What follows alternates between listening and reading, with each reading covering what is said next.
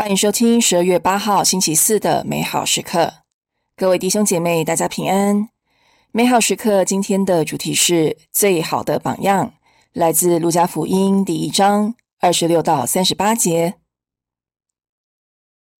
那时候，天使加比格尔奉天主差遣，往加里勒雅一座名叫纳扎勒的城去，到一位童贞女那里，她已与达卫家族中的。一个名叫若瑟的男子订了婚，童贞女的名字叫玛利亚。天使进去向她说：“万福，充满恩宠者，上主与你同在，在女人中你是蒙祝福的。”她却因这话惊惶不安，便思虑这样的请安有什么意思。天使对她说：“玛利亚，不要害怕，因为你在天主前获得了宠幸。”看，你将怀孕生子，并要给他起名叫耶稣。他将是伟大的，并被称为至高者的儿子。上主天主要把他祖先达卫的玉座赐给他，他要为王，统治雅各伯家，直到永远。他的王权没有终结。玛利亚便向天使说：“这事怎能成就？因为我不认识男人。”天使答复他说：“圣神要临于你，至高者的能力要庇应你，因此那要诞生的圣者将称为天主的儿子。且看你的亲戚伊莎伯尔，她虽在老年，却怀了男胎，本月已六个月了。她原是素称不生育的，因为在天主前没有不能的事。”玛利亚说：“看上主的婢女。”愿照你的话成就于我吧。天使便离开他去了。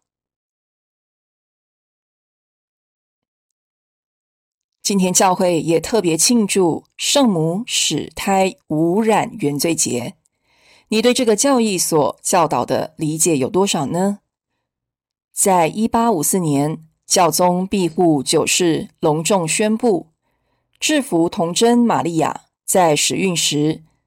曾因全能天主的恩宠特恩，看人类救主耶稣基督的功绩份上，完全免除原罪的一切罪污。基本上，一般人因为原始亚当不顺服的罪，继承了原罪，也继承了堕落的本性。然而，圣母无原罪教义相信玛利亚是被保护，没有原罪。今天我们可以庆贺天主的慈悲和大能，因为他为了成全救赎人类的计划，在玛利亚身上行的奇迹。我们也可以很欣慰的在玛利亚身上看到最好的自己。玛利亚虽然完全和我们一样拥有软弱的人性，却为我们立下顺服天主最好的榜样。在福音中。我们看到，当玛利亚开始自己让天主的恩宠来到自己身上，并勇敢的回应天主，顺服他的计划时，救恩就透过他的生命来到世界。很多本以为不可能的事情也变得可能，这也是我们可以向往的目标。